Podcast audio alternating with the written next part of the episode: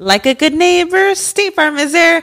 When you hear those words, you can feel good knowing that. State Farm is there to help you feel supported with the coverage you need for your car, your home, and even boats, motorcycles, RVs, and other things that matter to you. Now, let me tell you, girl, I don't got a boat, a motorcycle, or an RV, but State Farm covers my home and my car. With a State Farm agent, you know someone is there to help protect your future by helping you choose the coverage you need. With so many coverage options, it feels good knowing you can find what fits for you. And you know what? Getting insurance can be so intimidating because you don't know exactly what you need. So having an agent that could help you with each step makes it so much easier. Girl, I feel you on that. So when things get complicated and you need ways to get help, State Farm gives you options there too. Maybe you like to handle things in person or on the phone with your local agent, or you prefer to do it on statefarm.com or on the award winning app. State Farm lets you do things your way. I personally am the type of gal that likes to do things through an app. It just makes it more easier than going in person or hopping on a call. So I love that they have that option available. Girl, I like to use an app too. I'm not trying to pull up in person or, or call because I'm way too, I have too much social anxiety for that. I'm trying to do it on the app. So that's why I'm here with State Farm. And that is why, like a good neighbor, State Farm is there. With everyone fighting for attention, how can your business stand out and connect with customers? Easy. Get Constant Contact. Constant Contact's award winning marketing platform has helped millions of small businesses stand out, stay top of mind, and see big results fast. Constant Contact makes it easy to promote your business with powerful tools like email and SMS marketing, social media posting, and even events management. With Constant Contact, you'll reach new audiences, grow your customer list, and communicate more effectively to sell more, raise more, and fast track growth. Don't know much about marketing? No sweat. Constant Contact's writing assistant tools and automation features help you say the right thing at the right time every time.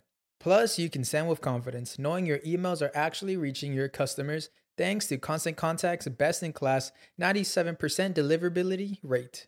I'm a small business owner and I believe that this is a great tool for other small business owners. In small businesses, you need to create a team. And if you're starting by yourself, Constant Contact can be the team that you need. Tackle any challenge with Constant Contact's expert live customer support. Plus, everything's backed by the 30 day money back guarantee. So get going and start growing your business today with a free trial at constantcontact.com. Just go to constantcontact.com right now. Constant Contact, helping the small stand tall. ConstantContact.com. Estás escuchando El Dolop, parte de Sonoro y All Things Comedy Network. Este es un podcast bilingüe de historia americana en el que cada semana yo, Eduardo Espinosa, le contaré un suceso histórico estadounidense a mi amigo José Antonio Badía, que no tiene idea de qué va a tratar el tema. Muy bien, eh, va a estar chido. Sí, no hay Creo. máscaras. No, no hay máscaras. Está bien, llegamos dos seguidos. Ah, ya era más. Yes. Esas me gustan. Bueno, depende. José Antonio Cuate, deja de hablar antes de tiempo. El agua con radio funcionó bien hasta que se le cayó la mandíbula. ¿En qué ojo me pongo el parche? Malditos salvajes incultos. Pagaba 25 centavos a los niños de la localidad por cada perro o gato que le llevaran. No, espérate, ¿qué?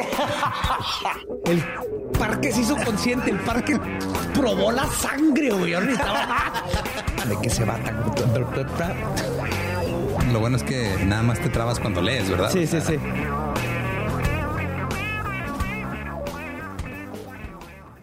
21 de agosto de 1950. Arthur Herman Bremer nació en Milwaukee, Wisconsin. Era hijo de William y Sylvia Bremer. Era el tercero de cuatro hijos. Su padre era camionero durante el día y durante la noche vendía cerveza en los Juegos de los Bravos de Milwaukee. Nice. Buena combinación. A su mamá le gustaban las carreras de caballos y apostar. La media hermana y los hermanos mayores de Arthur se fueron de casa tan pronto como les fue posible. Y Arthur escribió en un ensayo de su escuela que pasó su en su infancia perdón, fingiendo, cito, que estaba viendo como una familia, con una familia como las de la televisión y no había gritos en casa y nadie me pegaba. Ay, no. y la maestra. Muy bien. Sí. Falta de ortografía. Bye. Arthur acudió a la escuela South Division, donde se unió al equipo de fútbol americano, pero su madre envió una nota a la escuela diciendo que su hijo era demasiado enfermizo para el fútbol. Más tarde dijo, cito, a Arthur no le gustaba el verano, tenía la piel muy delicada. Si salía en un día brillante tenía que usar una camisa larga. Odiaba eso, pero se enojaba aún más y se ponía rojo. Te entiendo, Arthur. Te entiendo. Se graduó en enero de 1969. Su nombre aparece en el anuario, pero no tiene foto. No. No hay otra referencia a él en todo el anuario. Nada No más viene su nombre. y un ya. nombre. Arthur fue descrito como solitario, sin amigos y extraño. Arthur después escribió sobre la escuela, cito, ningún examen entendía de... que estaba en una escuela de la, donde- de la televisión donde nadie te pega y no eres el extraño rarito sin amigos. Sí, donde eres el protagonista que voltea la cámara. Eh, escribió, cito, ningún examen de inglés o historia fue tan difícil, ningún examen final de matemáticas fue tan difícil como esperar solo en la fila del almuerzo. Ay, Esperar para comer solo mientras cientos se juntaban y chismeaban y se reían y me miraban. nació tarde. Hubiera nacido en los 2000 y tendría su este, grupo emo. Eso sí. Arthur tomó clases de fotografía en un colegio comunitario y trabajó como ayudante de camarero, pero fue degradado a ayudante de cocina después de que los clientes se quejaran de que lo vieron hablando solo. Arthur luego presentó una queja por discriminación, pero el investigador lo calificó de injustificada y sugirió ayuda psiquiátrica. Por hablar solo. Ajá. Sí, él le dijo, me están discriminando por hablar solo. Y le dijo, no, güey, tienes que ir al psiquiatra por estar hablando solo. No está mal. Y Arthur se negó. Renunció y consiguió un trabajo como conserje escolar en noviembre del 71 y se mudó a su propio apartamento. La madre de Arthur dijo después, cito, él quería estar solo, ya no podías acercarte a él sin molestarlo, nunca vino a visitarme, llevaría su correo ahí otras cosas como un suéter si estaba frío, alguna fruta, manzanas o comida enlatada. Ay, mijo, no ha salido el sol, ¿verdad? Porque a veces que te pones todo rojito. Escuché pequeños ruidos provenientes del interior, pero cuando llamé se quedó en silencio y nadie respondió. En uno de esos días resbaladizos y helados fui a su casa para asegurarme de que estaba bien. Abrió la puerta esta vez, pero no me dejó entrar. El hermano menor de Arthur después dijo, se llama Roger, dijo, Arthur odiaba a mamá, nunca le cayó bien. Cuando Arthur tenía 21 años, conoció a Joan, de 15, en la escuela donde era conserje. Oh, crap. En su mayoría pasaban el rato en casa de Arthur y solo salieron en tres citas. Una fue a un concierto de Blood, Sweat and Tears con los amigos de Joan. Y como Arthur era el mayor, se sentía líder. Trató de quedar bien, presumir. Comprar Eh, la cheve. Claro, estaba, dicen que estaba poniendo muy fuerte, estaba intentando movimientos de baile que había visto en American Bandstand y no le salían. Pero nada funcionó. Y solamente hizo que Joan se avergonzara en frente de sus amigos. Después de seis semanas, Joan se negó a verlo. Dijo que lo consideraba tonto y extraño, no tenía amigos y que se enojaba con cosas estúpidas. Wow, Dime que no tienes habilidades sociales sin decirme que no tienes habilidades sociales. Trata de bailar como bandstand. Trata Porque aunque le hubieran salido. Sí, güey, trata de, trata de impresionar a niños de 15 años, de los cuales eres el conserje de la escuela, güey. Ya de ahí, Sí, te estás, tienes, al menos que lo estés advirtiendo de que hay un fantasma en el sótano de esa escuela y se tienen que salir. No, tienes, ajá, no tienes por qué acercarte a ellos así con esas intenciones. Pero Arthur siguió llamándola, siguió rogándole que lo dejara verla, pero ella lo rechazó. Luego Arthur se rapó, o sea, así se afeitó la cabeza pensando que era la mejor manera de mostrarle cuánto significaba para él. Muy bien, Arthur. Y dijo él después, cito, para mostrarle que por dentro me sentía tan vacío como mi cabeza estaba rapada. Ay, no, Yo solo quiero ser como este gran hombre pelón que le deja todo limpio en las casas. Señor Clean. Sí, ya soy limpio, solo me falta poder ser maestro. Cuando iba al trabajo, los niños de la escuela se rían de él. También los maestros y los otros conserjes. Cuando finalmente llegó a mostrarle su nuevo look rapado a Joan, ella también se rió de él. En enero del 72, después de varias llamadas telefónicas en un solo día, la madre de Joan le dijo a Arthur que dejara a su hija en paz. Un par de horas más tarde, Arthur fue a la tienda de armas de Casanova y compró dos pistolas una calibre 38 y una Browning automática de 9 milímetros. No era muy bueno disparando. En su primer intento, Arthur disparó agujeros en el techo en lugar del objetivo al que apuntaba. ¿Cómo de 90 grados de diferencia? 45, no, sí, 90. Ajá. Eh, fue arrestado poco tiempo después cuando lo encontraron dormido en su automóvil con balas esparcidas por el asiento delantero. Se le hizo una evaluación psiquiátrica básica, pero solo se le acusó de alteración del orden público y se le impuso una multa de 38 dólares con 50 centavos. Casi al mismo tiempo, el gobernador de Alabama, George Wallace, estaba haciendo campaña como candidato a la presidencia por un tercer partido. Wallace estaba a favor de la segregación y de los derechos del Estado. En su discurso inaugural como gobernador de Alabama dijo, cito, segregación ahora, segregación para siempre. Fue famoso por una campaña mediática que hizo, que era la parada en la puerta de la escuela en la Universidad de Alabama, donde bloqueó la entrada de dos estudiantes negros a la escuela. ¿Él? Sí, se puso ahí y no los dejó entrar. Ahora, en ese tiempo estaba Nixon. Nixon estaba preocupado por Wallace. Nixon dio 400 mil dólares de un fondo secreto para sobornos al rival de Wallace para gobernador. Ah, se los dio para que le ganaran a Wallace. Nixon también inició el proyecto Alabama. En Pero el que... espérate, ¿estaba preocupado porque era un racista o estaba preocupado de que fuera a ganar y era del otro partido? ¿Cuál crees? eso pensé, eso pensé, no quería estar, yes. Eh, de hecho, Nixon también inició el proyecto Alabama, en el que más de 75 funcionarios del IRS o del SAT gringo investigaron las declaraciones de impuestos de Wallace, sus hermanos y prácticamente todos los que estaban patrocinándolo financieramente, que hubieran hecho negocios con el Estado, pero la IRS no encontró ninguna irregularidad. Ni una. Ni una sola. En su candidatura presidencial del 72, Wallace atenuó ese racismo flagrante, ya no era tan, sí, vamos a hasta separar a todos por color otra vez. Como que dijo, ok, necesito llegarle a más público, vamos a hacerlo un poquito más sutil. Eh, y de hecho empezó a denunciar a los tribunales federales por el transporte forzoso en autobuses a las escuelas, que ya nos, lo hemos platicado, y se comprometió a restaurar la ley y el orden. Que esa frase sigue siendo usada hasta ahorita por los candidatos que tienen eh, asociaciones a grupos racistas como los Proud Boys o de todos esos güeyes, los Oath Keepers, porque ellos dicen que no, yo solamente quiero mantener la ley y el orden. Sí, pero y aparte implicando que la desorden y la no ley viene de, viene los de la grupos gente minoritarios. Ajá, exacto. La Associated Press llamó a esa cita eh, una frase que a veces se considera una apelación codificada a los racistas. Las encuestas mostraban un 20% apoyando a Wallace, que bien podrían ser votantes de Nixon si Wallace no siguiera en su campaña, porque los dos eran de derecha nomás, uno era poquito más. Ah, un poquito. Leve. Las encuestas mostraron que si Wallace se presentara como candidato de un tercer partido en noviembre, le iba a quitar suficientes votos a Nixon para crear un empate con el candidato demócrata porque después de los asesinatos de John F. Kennedy, de Robert Kennedy y de Martin Luther King, Wallace también empezó a decir, ok, o sea, si yo le voy a quitar este, votos a Nixon, puede que tal, vez yo sea un objetivo y me quieran matar a mí. Ah, de tener miedito.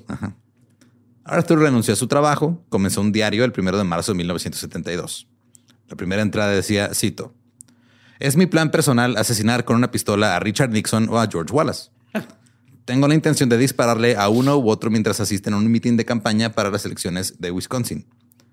¿Cómo me describirán las asociaciones de noticias? ¿Como un pintor desempleado? ¿Un ayudante de camarero desempleado a tiempo parcial? O como Zach Morris, el hombre guapo que consiguió el amor de Kelly Kaplowski. o como un desertor universitario. Y luego decía, o sea, estaba escrito college con D, college. Oh, God. Y luego cerraba diciendo, lo tengo. Un descontento desempleado que se considera escritor. Wow. Bremer comenzó a asistir a eventos y reuniones de Wallace. Consiguió un paquete de carteles, que comanías y botones. El 3 de abril asistió a un meeting de Wallace en el Holiday Inn en Milwaukee. Después metió su diario en una maleta y lo enterró en un basurero. Porque él pensó que algún día esto sería un gran hallazgo literario. No, pues, deja, ¿quién lo va a encontrar el basurero? pues alguien que esté ahí buscando otra cosa que nada. en una biblioteca pública. Ajá. Luego comenzó un segundo diario. Al día siguiente voló a Nueva York con el plan de perder la virginidad. Pensó que estaría muerto pronto. La voy a dejar en este basurero. Luego me voy a ir. No, a ver en cuál era. Eh, sí, él pensó, pues digo, voy a matar a un güey y luego me van a matar a mí. Entonces, pues mínimo me tengo claro, que me ir. tengo que ir. Ya, cogidito fue a un salón de masajes y se decepcionó porque le dijeron que nada más le iban a hacer una, una paja. Se equivocó el salón de masajes. Sí, fue de, mira, lo más que podemos hacer por ti es un hand job y ya, güey. Ajá, happy ending, fin. Final feliz y ya. Le preguntó a la masajista, cito, ¿puedo ponerlo a través de ti? Sí, can I put it through you? Así en la axila, nomás. o entre las rodillas, dobla la, la piernita y la pongo así por abajo entre tu chamorro y el muslo. ¿Se puede? Pero pues le dijeron que no y se regresó a casa decepcionado. ¿Por qué me una prostituta? Por pendejo, güey. Pues, ¿cómo que por qué? Arthur puso una de sus pistolas debajo de una alfombra en, en la cajuela de su auto, en, la- en el tapiz. Pero se hundió tanto la pistola, donde va la llanta extra, que ya no pudo sacarla. O sea, no perdió la virginidad, pero la pistola sí. Sí. O sea, de que enterró una pistola en algún lado, no pudo sacar, lo logró. Sí. El 10 de abril fue a Ottawa, en Canadá, donde Nixon estaba dando un discurso ante el Parlamento. Ese día hacía frío y lloviznaba, pero Arthur mantuvo las manos fuera de sus bolsillos de su abrigo porque tenía su pistola en el bolsillo. No, no, cabía, entonces no tenía bolsillos pequeños. Durante dos horas recorrió la ruta de la caravana de Nixon. Se detuvo detrás de unos coches estacionados en una gasolinera vacía. Él iba siguiendo la caravana y escribió en su diario, cito, un policía guapo con bigote anotó los números de placa de todos los autos, incluido el mío. Un policía guapo con bigote. Y él esperó, se quedó ahí, estacionado. Cuando Nixon, pasó, cito, la caravana pasó antes de que me diera cuenta. Lo había perdido en la fecha objetivo principal. Es el peor asesino del mundo. güey. Más Día tarde, uno, perdí mi pistola. Día Día- dos, se me congelaron las manos. Día tres, vi a un policía muy guapo. día cuatro, eh, parpadeé cuando pasó Nixon. Más tarde ese día vio lo que pensó que podría ser el automóvil de Nixon frente a la embajada de los Estados Unidos.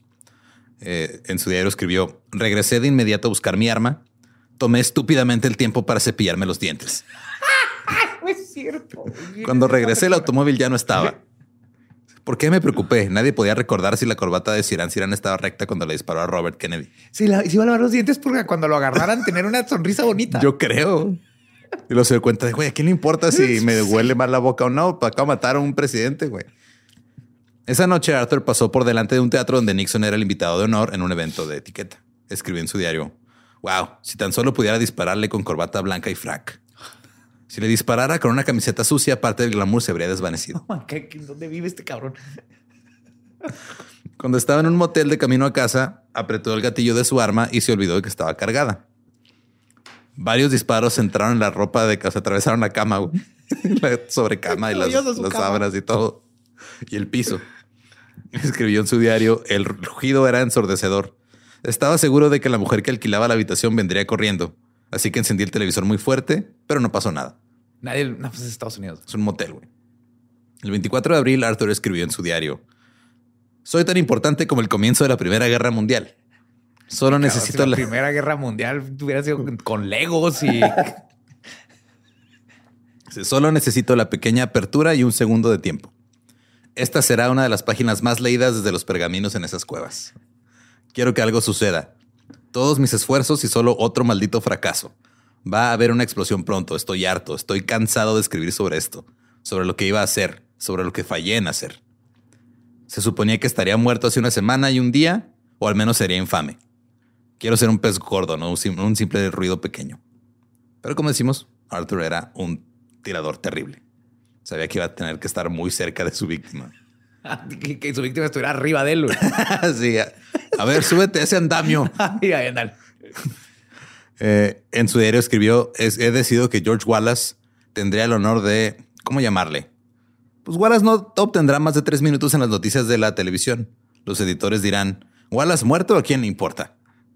Preguntan, me van a preguntar por qué lo hice y diría, no sé, o porque no tenía nada más que hacer, o porque no, o porque tengo que matar a alguien. Ni siquiera sabe por qué está haciendo lo que no, está haciendo. pues por atención nada más, Ajá. ¿no? porque la atención que nunca ha recibido en su vida. Sí, cierto, lo pelaba en la escuela. Al día siguiente, Arthur sacó dos libros de la, bibli- de la biblioteca sobre el asesinato del senador Robert Kennedy a manos de Siran Siran. En el diario el 7 de mayo escribió, me molesta que ahora haya unos 30 tipos en prisión que amenazaron al presidente y nunca supimos nada de ellos. Tal vez lo que necesitan es una organización. ¿Qué tal una compañía como Make the First Lady a Widow, Inc.?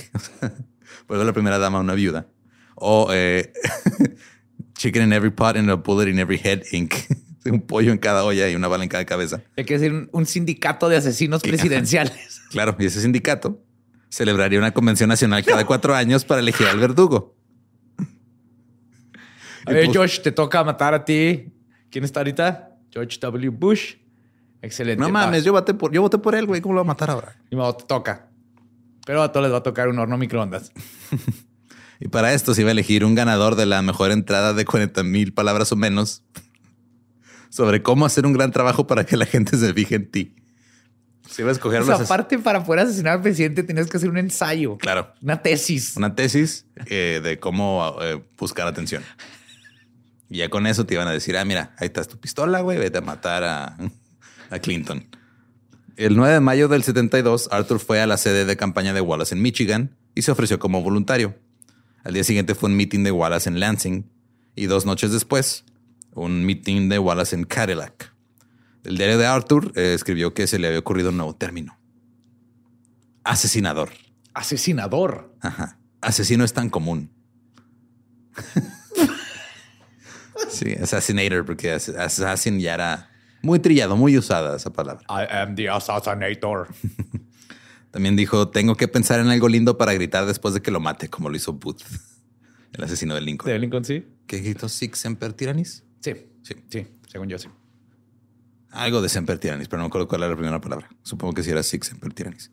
El 13 de mayo, la policía de Kalamazoo, Michigan, recibió una llamada sobre una persona de aspecto sospechoso en un automóvil cerca de una armería. Hay un pelón aquí afuera escribiendo en un diario, y tiene más de 15 años. Entonces algo está raro aquí. Arthur le dijo a la policía que estaba esperando que comenzara el meeting de Wallace y que quería conseguir un buen lugar para verlo. Escribió que tuvo la oportunidad de dispararle a Wallace en el meeting, pero no lo hizo porque, cito, podría haber roto un vidrio y cegado a algunos estúpidos de 15 años que se pararon frente a él. Sí, güey, eso fue. Eso Ajá. fue, güey. Su plan no iba bien. Arthur se estaba quedando sin ahorros, estaba muy decepcionado consigo mismo. Tuvo que dormir en su coche durante las siguientes dos noches. Mis últimos 5 dólares. Voy a comprar unas balas.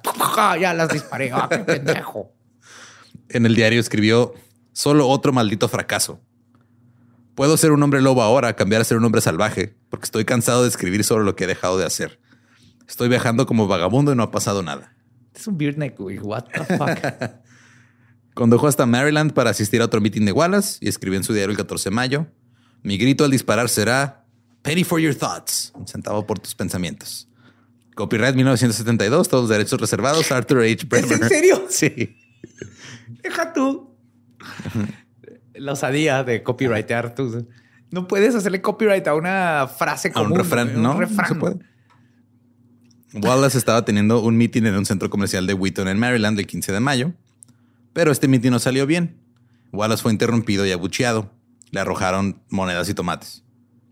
Que yo he estado en, en un lugar donde han arrojado monedas, no es bonito. No, yo también, yo me acuerdo. Yo estuve. Después, Galas, eh, Galas, perdón, Wallace se negó a darle la mano a los presentes porque dijo, güey, me acaban de aventar tomates. No los voy a saludar de mano. El próximo meeting fue en el centro comercial Laurel a 25 kilómetros de distancia. Y después de que Wallace terminó de hablar, ahora sí se puso a estrechar la mano a la multitud porque ahí sí lo trataron bien. Pero el servicio secreto le dijo, no lo hagas, güey. Nomás vete y ya. Ajá. No pasa nada. Nomás de lejitos. El informe de prensa decía, cito, a las 3.04 pm, un hombre rubio con el pelo cortado al rape que vestía una camisa roja, blanca y azul con botones de la campaña de Wallace, prendidos con alfileres, se abrió paso entre la multitud. Cuando el hombre se acercó, clavó un arma en el estómago de Wallace y disparó. I am the assassinator. Según los informes, disparó cuatro veces más, hiriendo a dos de los guardaespaldas de Wallace y a una trabajadora de campaña. Wallace cayó al pavimento y su esposa corrió a su lado. La parte delantera de su vestido amarillo estaba manchada de sangre y ella seguía gritando cariño, cariño y Wallace estaba consciente en ese momento. Arthur nunca gritó Penny for your thoughts. ¡No! Sí, espérate, espérate, ¿te puedes parar otra vez? Ah, Ah, güey. fuck, trato está mi diario. Pásenme mi diario, por favor. Sí, ¿podemos repetir la toma? Hola, soy Lolo. Tal vez me recuerdes como el narrador del podcast que estás escuchando justo ahora. Yo en este momento estoy preparando el guion del siguiente episodio del Dolop y para hacerlo me estoy apoyando de un audiolibro que tiene que ver con el tema. Ahora, si tú como yo eres una persona que consume libros, audiolibros, podcasts, revistas, etcétera, te tengo una recomendación. Usa Script. Te conviene. Script es una plataforma digital en la que hay literal millones de artículos de revistas, libros, audiolibros, podcasts, etcétera. Puedes usarlos como yo para preparar guiones de un podcast, para tu trabajo, para la escuela. Yo también lo he usado para mi carrera en línea que estoy estudiando. También lo uso nada más para entretenerme. Hay muchísimo contenido ahí que puedes accesar solo para entretenerte. Y puedes aprovechar que ahorita Script está ofreciendo a nuestra audiencia un descuento para tener dos meses de suscripción por solo 19 pesos. Solo tienes que ir a prueba.script.com diagonal el dolop y tendrás dos meses por solo 19 pesos. Repito, es prueba.scribd.com diagonal el dolop para tener dos meses de script por solo 19 pesos. Los dejo con lo que resta del episodio. Inmediatamente Arthur fue atacado por la multitud que lo tiró al suelo y lo golpeó. Luego fue arrestado. El equipo de campaña de Wallace se fue en un camión así, así, este, con altavoz, güey. tiri, tiri, tiri, tiri, tiri, tiri. Anunciando por el- Paren esa pinche incesante música. Estoy muriendo. Sí, güey, o sea, se lo llevaron la ambulancia y luego pasó el camioncito de campaña con el micrófono diciendo, el gobernador Wallace vivirá, vota por Wallace el 16 de mayo. Si iban en vivo diciendo, creí que lo traían en play. No, no, iban en vivo Iban diciendo... Aprovechando el momento. Ey, política, güey, campaña es campaña. Ahora, 90 minutos después del tiroteo, se grabó a Nixon discutiendo el tiroteo con el abogado de la Casa Blanca, Charles Colson. Esto lo sabemos gracias a todas las cintas de Watergate. Ajá, ok. Nixon estaba preocupado por Arthur. Dijo, cito, podría tener vínculos con el Partido Republicano o peor aún con el Comité de Reelección del Presidente. ¿Es un izquierdista o es un derechista? Colson le respondió, bueno, creo que un será pendejo. Primero que no es un pendejo, pero será de izquierda cuando terminemos. Pinche Nixon todo paranoico. Han de ser los, los contra Irán, ya están viniendo por mí. Pues está paranoico porque está haciendo un chingo de pendejadas también. Nixon se escucha riéndose y diciendo, ah, me parece una gran idea. El subdirector del FBI, Mark Felt, le dio a Colson la dirección de la casa de Arthur. Cinco horas después del tiroteo, Colson es captado en cinta diciendo, sí, eh, solo desearía eso, que hubiera pensado antes en plantar un poco de literatura por ahí. Puede que sea un poco tarde, aunque tengo una fuente que tal vez lo logre hacer. Y Nixon respondió, bien. Oh, shit. Más tarde esa noche, un funcionario de la Casa Blanca le dijo al Washington Post que Arthur podría tener una conexión con las causas de izquierda y con la campaña del senador George McGovern a través de cierta literatura encontrada en su apartamento. No. Ya empezaron a plantar todo desde Ajá. ahí. O sea, en lo que la- este güey le decía eso a la prensa, mandaron a alguien a plantar ese pedo. A echar ahí el manifiesto comunista. Sí. A los reporteros también se les dijo que Arthur era un miembro de los jóvenes demócratas de Milwaukee que ahí pagaba siempre sus cuotas de membresía. Según un agente de la CIA, el abogado de la Casa Blanca, Colson, supuestamente lo llamó por teléfono y le pidió que sobornara al conserje y que irrumpiera en el apartamento de Arthur para descubrir si tenía algún documento que lo vinculara con Nixon o con McGovern. Ajá. No he encontrado documento que lo vincule con Nixon o McGovern, señor Nixon, pero al parecer es conoce a Morris y Kelly Kaplowski. Eh, Hunt estaba en contra de esto, pero comenzó los preparativos para el viaje. Pero antes de que se fuera, Colson canceló la operación. Entonces, o sea, como que le dijeron a la CIA, eh, haz esto. Le dijeron, ¿sabes qué? Espérame, mejor no. A las 5.10 pm, dos agentes del FBI entraron al departamento de Arthur. Un agente del servicio secreto ya estaba ahí. Le dijo al FBI que estaba en una misión de recopilación de inteligencia. Ah, no. El FBI obviamente estaba encabronado así, güey, ¿qué estás haciendo aquí? Sí, está rompiendo protocolo completamente. Eh, los agentes federales luego abandonaron el apartamento. Pero lo dejaron abierto, güey. Oh. Cuando regresaron 80 minutos después de recibir informes de que la prensa había logrado entrar, ¡Puta! se encontraron con un chingo de cosas. El, Funko Pops. Tres corgis. el Chicago Tribune dijo que su reportero, cito, encontró que los agentes del FBI se habían ido y venido dejando el lugar sin vigilancia. Como consecuencia, el apartamento parecía un circo, lleno de periodistas, vecinos, curiosos y estudiantes universitarios recién llegados de una fiesta cercana ¡No! que habían estado hurgando en el lugar, volteando muebles, esculcando ropa, guardando balas y otros recuerdos. Se nos güeyes salían de la ¡Qué peda. ¡Eh, la casa del asesino! ¡Yeah! Y en general rastreando toda la escena con sus huellas dactilares y sus pisadas. El cuaderno de Arthur Bremer, que podría haber proporcionado algunas pistas inmediatas y vitales en el caso, fue tomado por un reportero. Los agentes del FBI regresaron horas más tarde y solo entonces comenzaron a poner pruebas en cajas. En ningún momento intentaron sellar el apartamento y no hubo indicios de que alguna vez hicieran un esfuerzo por levantar huellas dactilares. No, pues ya para qué, güey. Pero fue happy accident, si no, pinche Nixon se hubiera salido con la suya. Ajá. Su apartamento fue descrito como teniendo ropa tirada por todas partes, una bandera confederada en el suelo, una mesa cubierta con fotos familiares, algunos botones de la campaña de Wallace y recortes de periódicos de la campaña del 68. Había una revista de armas, una caja de balas, eh, recibos de electricidad sin pagar, folletos de aerolíneas y folletos de moteles encima del refri Un tiro al blanco en la pared y muchos hoyos en el techo. La prensa comenzó a hablar con personas que conocían a Arthur y lo llamaban, cito, un solitario que se quedaba solo y no hablaba mucho. La noche del tiroteo, el padre de Arthur dio una conferencia de prensa improvisada en la cocina de su casa. Llevaba su camisa gris de trabajo, un overol y estaba de pie junto a una montaña de platos sucios. Dijo que no podía creer que su hijo haya sido quien le haya disparado a Wallace. Cito, no teníamos idea que estaba en Maryland y nunca había mencionado a Wallace. wow. Su madre también habló. Espero que estés listo para lo que dijo su mamá. Estoy viendo que son los padres del año, entonces no, no estoy listo. Cito. Arthur debe haberse dado cuenta de que el verano llegaría pronto otra vez. Tal vez eso era todo. Él odiaba el verano. No, creo que fue algo que comió que, comió que no le sintió bien. ¿Es en serio? Sí.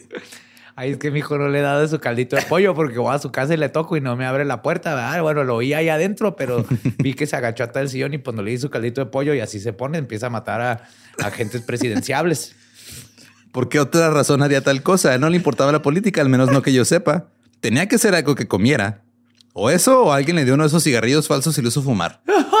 ¡Ay, qué adorable! Ya sabes a lo que me refiero. Son los falsos cigarrillos de los que todos fuman ahora. o sea, mota. Ay, güey. Ni siquiera por por- las mamás, güey. No mames. Ni siquiera podía soportar el humo del cigarrillo normal. No podía respirar cuando se lo soplaban en la cara. Eso también podría haberlo enfadado. No lo sé, pero ¿por qué no podían haber protegido mejor a George Wallace para que Arthur no se hubiera acercado tanto a él? Culpa de ella. Es que Mi para qué se no hizo pone. nada mal. Mi hijo nomás comió algo que le cayó mal, le dieron marihuana y, y el otro güey se Ay, atravesó no ahí. tenía su VIX. No tenía su VIX que se tiene que poner en la noche. Pero bien inocente. Esta mamá creo que sí era, de- de- viene de inocencia. Su, Sí. Al día siguiente, la Associated Press informó que una fuente cercana a la investigación dijo que los agentes del FBI encontraron pruebas en el apartamento de Arthur de que estaba conectado con causas de izquierda. El New York Times dijo que había contradicciones en la imagen que se dibujaba públicamente de Arthur Bremer. Cito. Un examen de los artículos en su apartamento indica que sus intereses en la política eran eclécticos, desde Wallace hasta el control de la natalidad y las panteras negras. Ah, le aventaron de todo. de que traes, ah, agarra un puño de todo lo subversivo y aviéntalo ahí Tú adentro. échale ahí, Tú Simón. échale, güey. El FBI encontró el diario de Arthur en su auto, en un Rambler Rebel del 67. Su automóvil fue descrito como un hotel sobre ruedas. Encontraron cobijas, almohadas, una pistola semiautomática Browning de 9 milímetros y 14 tiros atorada abajo de la llanta extra.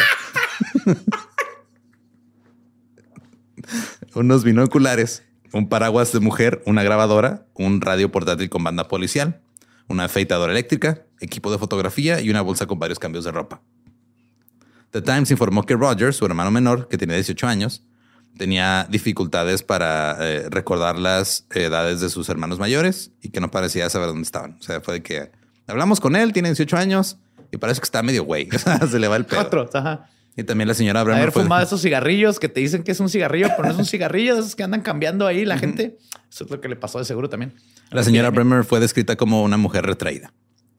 Hubo una vigilia de oración afuera de la oficina de Wallace en Alabama. La multitud de unas 500 personas, 100% blanca. El gerente de una tienda dijo, cito, es horrible y desearíamos poder volar todo el estado del estado de Maryland. De plano, esto no vale la pena. sí, sí, güey. O sea, velos, están ahí todos llorándole a un güey que dijo que quiere separar a todo el mundo por color. Mejor vamos a volar todo el estado Sí, de Maryland. ya estuvo. Bye. George Wallace quedó paralizado de la cintura para abajo y una de las balas quedó alojada permanentemente en su columna vertebral. Así que se retiró de la carrera presidencial. Sí, pues no puedes correr así, güey. No, no se puede. Las teorías de conspiración surgieron bastante rápido. Se informó que Arthur había ido a Nueva York y se había quedado en el Hotel Waldorf Astoria. Cosa que pues, no hay manera, no hay Ah, manera de comprobar, güey. pero todo el mundo dijo, no, es que fue a Nueva York, se quedó en el Waldorf, ¿cómo lo pagó? y lo dijeron, ah, es que ahí estaba el senador este Hubert Humphrey. A alguien le haber dado ese dinero. Ajá, sí. E Iba a estar ahí un senador y canceló su estadía y no sabemos por qué y a lo mejor ese quedó Arthur. Y todos se preguntaban de cómo logró el ex ayudante eh, y conserje comprar armas, una grabadora, un radio portátil con banda policial, binoculares y otros equipos y financiar sus viajes. Radio Shack y Walmart. Así, güey. También eran los 70 todo estaba bien vara y pagaban sueldos bien, güey. Ajá. O sea, ahorita si eh, lo que ganaba de conserje él en los 70 es lo que gana un conserje ahorita, güey, 50 años después. Pero antes un conserje que podía comprar una casa. güey. Ajá. Y estaba hablando de una casa de, peli de serie o película gringa, así con tres cuartos y un este, jardín enfrente y atrás. Sí, claro, ahorita no, pues no te alcanza No. para ni madre, pero en su tiempo sí le alcanzaba. Eh, el jefe de un tren informó que estaba con un hombre bien vestido con el pelo rizado, muy rociado con spray y que le caía sobre las orejas. Imagínate si. ¿Luis Miguel? Yo creo, güey. Eh, pero que ahí este estaba hablando con, con este tal Bremer y que estaban hablando emocionadamente con acento de Nueva York sobre trasladar una campaña política de Wisconsin a Michigan y que también había una tercera persona de pelo largo que podía ser hombre o mujer y que el coche que conducía Arthur no estaba registrado a su nombre. Puras así, Todo falso. puras teorías de conspiración, conjeturas que empezó a hacer la gente. güey. Igual que ahorita, ¿no? Totalmente fácil de desacreditar, pero nadie se metió a... El jefe de- del tren también dijo que el FBI lo llamó mentiroso cuando les dijo todo esto. Otras conspiraciones decían que Arthur se reunió con agentes de la CIA en Ottawa, Canadá, en Milwaukee, Wisconsin, con Charles Colson, el abogado de la Casa Blanca, y con grupos de izquierda. También algunos creen que Gordon Leary estaba entre la multitud de gente que estaba lidiando con Arthur Bremer, que este Leary eventualmente fue arrestado por Watergate, y que hubo un boletín buscando un Cadillac azul con placas de Georgia inmediatamente después del tiroteo. Oh my fucking God.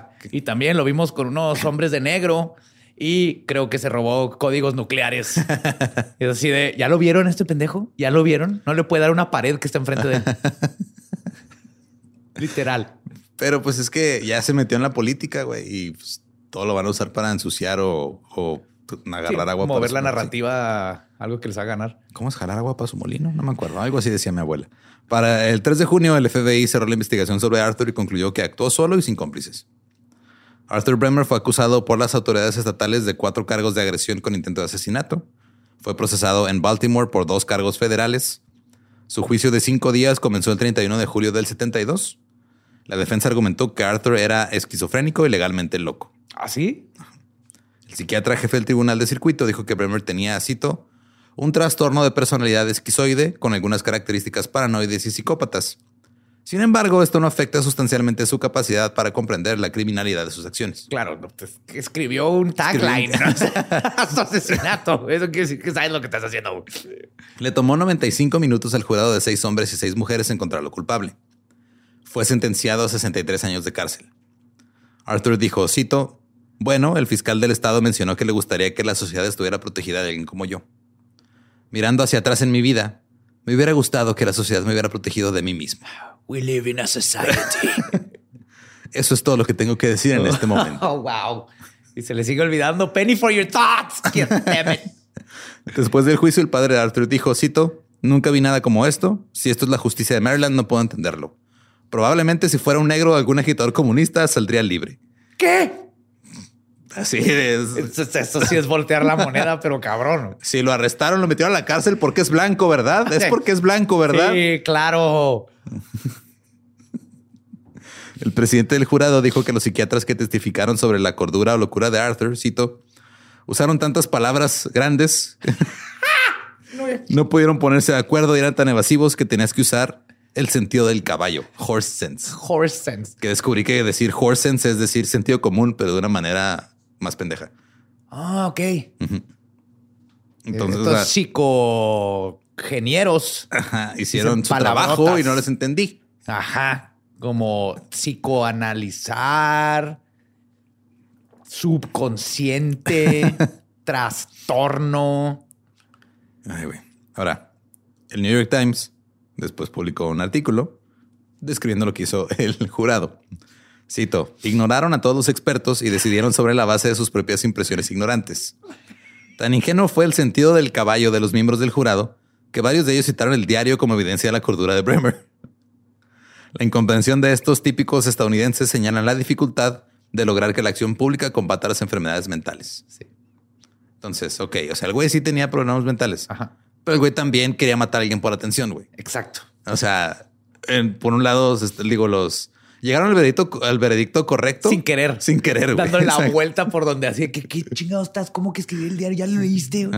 No, no sé leer, pero escribí un diario, algo que yo no puedo hacer. Ergo, está bien este güey. El escándalo de Watergate comenzó el mes siguiente. El subdirector del FBI, Mark Felt, se convirtió en la fuente del periodista del Washington Post, Bob Woodward, conocida como Deep Throat. Oh. Nixon logró mantener el escándalo encubierto hasta que fue reelegido. Una teoría de conspiración es que Watergate fue una distracción para calmar eh, todo el pedo del tiroteo de Wallace. Ah, sí, sí, sí, sí. Porque Nixon lo había mandado a hacer, güey. Ah, y dijo, se van a dar cuenta que mandé matar, a este... Ajá, a este güey, entonces mejor voy a mandar mi carrera política a la verga. Voy a tener que renunciar como presidente, pero jaja, si renuncié como presidente, no me pueden quitar de presidente. y se les va a olvidar que mandé matar a ese güey. en Wisconsin. El editor en jefe de la revista Harper visitó a Arthur en la cárcel para hacer un trato por el diario. La oferta fue alrededor de 10 mil dólares por adelantado y 10% de las regalías. Oh. El editor dijo, cito, Arthur Bremer me pareció tan loco como un pastel de frutas. ¿El fruitcake? Ajá. 113 páginas del diario de 137 se publicaron en 1973 como el diario de un asesino. Cubría el periodo desde el 4 de abril del 72 hasta el día antes de que le disparara a Wallace. Alrededor de este tiempo, su sentencia fue reducida de 63 a 53 años después de una apelación. Y en 1974, George Wallace le dijo a un reportero que esperaba que la investigación de Watergate descubriera al hombre que pagó el dinero para que me dispararan.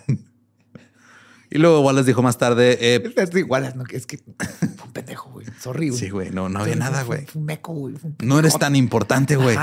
Perdón, pero no, no inspiraste a que un presidente te mandara a matar, inspiraste a un pendejo, güey. disparó un güey que perdió una pistola en su propio carro, mamón. Se le perdió en su carro una pistola. Espero que entiendas esto. Ese es el, la- el calibre de De asesino que pendejez, te tocó. Después Wallace se retractó y dijo, no, perdón, eh, me equivoqué al hablar. El FBI habló con Wallace el 20 de agosto del 74, pero le negaron la solicitud de ver sus archivos porque él decía, ustedes tienen archivos sobre mi tiroteo.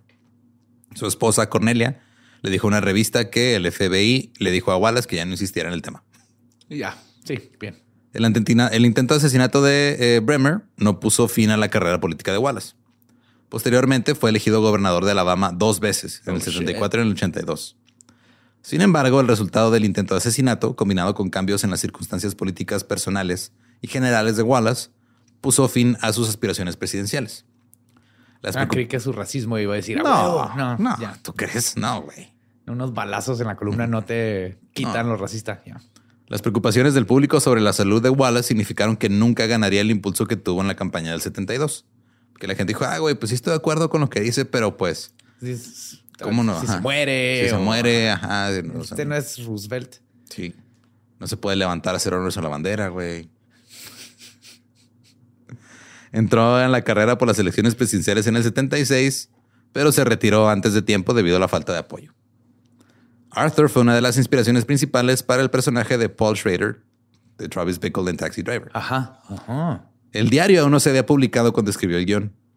Pero cuando salió el diario, Schrader se sorprendió por la cantidad de lugares comunes con las que se alineaba con lo que él se había imaginado. No mames, güey. La película de Taxi Driver fue un factor motivador en la decisión de John Hinckley de dispararle a Ronald Reagan. Yes.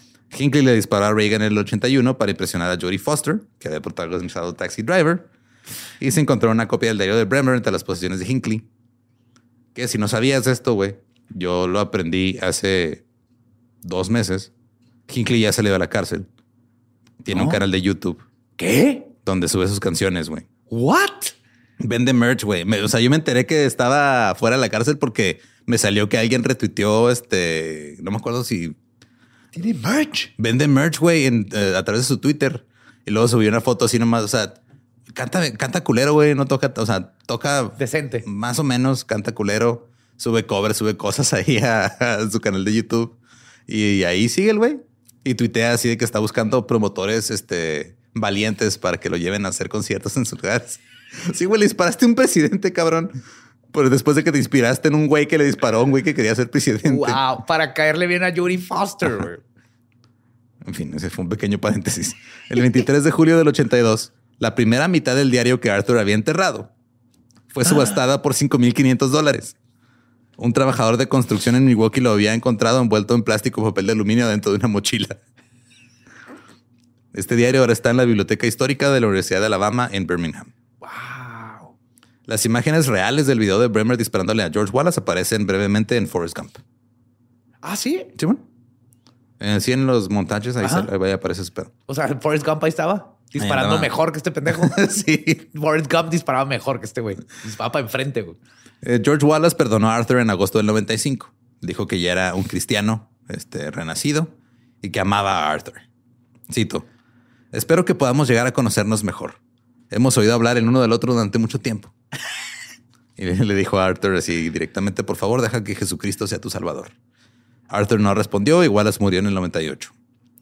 Arthur fue puesto en libertad en el 2007, 17 años antes de lo previsto, por buen comportamiento. Está en libertad condicional hasta el 2025. No puede salir de Maryland sin permiso, tiene un brazalete. Tampoco puede acercarse a funcionarios electos locales, estatales, federales extranjeros. O sea, sí, pero nadie pensó en la probabilidad de que tal vez cambie de, víctima. ¿no? sabemos. Lo, único que tú no, te lo acerques a políticos ni gente, ¿ok? De hecho, este encontré un artículo de un periodista que fue a buscarlo porque él se acordaba de niño de haber visto todo el pedo y dijo, güey, ¿qué pasó con Arthur Bremer? Ya está libre. Fue, logró encontrar el pueblo donde, donde vive, pero todo el mundo le dijo, ah, pues es un güey, este, pues solo, o sea, de hecho, encontró, o sea, este güey, el reportero encontró al barbero de Arthur Bremer, o sea, investigó hasta dónde se cortaba el pelo y dijo, güey, si alguien le va a contar, le va a contar cosas, ese es su barbero. Y dijo, ah, no, pues él nomás viene este, y se queda callado mientras lo, le corto el pelo, güey. Sí, igualito. Sí, y este, dicen que trabaja en, una, en un negocio de limpieza y restauración de viviendas, pero este artículo es de hace como 5 o 6 años. Y fuera de eso ya no se sabe nada. El 5 de diciembre del 2014, Rock Island Auction Company vendió el arma que le disparó George Wallace en una subasta por 28 mil dólares, 28 mil 750 dólares. La policía del condado se enteró de la subasta después de que había sucedido. Ellos creían ah, que seguían como evidencia, ¿no? Sí, güey, creían que la tenían guardada como evidencia todavía. ¡Ah, cabrón! ¿Qué no estaba? ¡Ah, cabrón! Ya no está Jim. La pistola esa no está, güey, la vendieron. Sí, ahora, pues de hecho, el, o sea, el, mismo sí, fue hace ocho, años que el reportero andaba buscando a este güey, porque es en ese mismo artículo que venía de la policía está intentando recuperar el arma. Güey. Pero esa es la historia de Arthur Bremer, el asesinador. El asesinador, el ave. Eh, si quieren escuchar el episodio original en inglés, es el episodio 267 de The Dollop. Se llama Arthur Bremer. Y pues, güey, güey tenía. O sea, es el, es el Charles Guiteau moderno, güey, prácticamente. Yep. Nada más que Charles Guiteau sí mató a, Garfield, este güey. Casi mata a Wallace. O sea, como que se ha ido degradando, ¿no? O primero fue maté a un presidente. Otro güey, maté a un presidente, pero tengo locura por sífilis. Entonces intenté matar a un güey. Lo dejé paralítico. Lo dejé paralítico y. Y se me olvidó decir mi catchphrase. sí. Ajá. Y vivimos en una sociedad. Eh, recuerden que nos pueden seguir en todos lados como arroba el Dolop. A mí me encuentran como arroba ningún Eduardo. me encuentran como el va diablo. Y pues si no conocen su historia, están condenados a seguirle disparando al techo.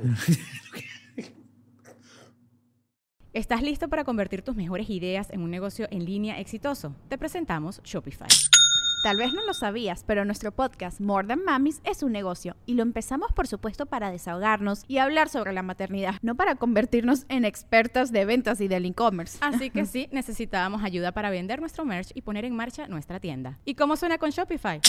Llegó otra venta. Shopify es la plataforma de comercio que está revolucionando millones de negocios en todo el mundo. Ya seas un emprendedor desde tu casa o desde donde sea, Shopify es la única herramienta que necesitas para iniciar, administrar y hacer crecer tu negocio sin dificultades. Con Shopify puedo gestionar pedidos, envíos y pagos desde cualquier lugar, brindándote toda la información y estadísticas de tus ventas al detalle. Regístrate para un periodo de prueba con tan solo un dólar al mes en shopify.com barra sonoro, todo en minúsculas Ve a shopify.com barra sonoro para llevar tu negocio al siguiente nivel. Shopify.com barra sonoro.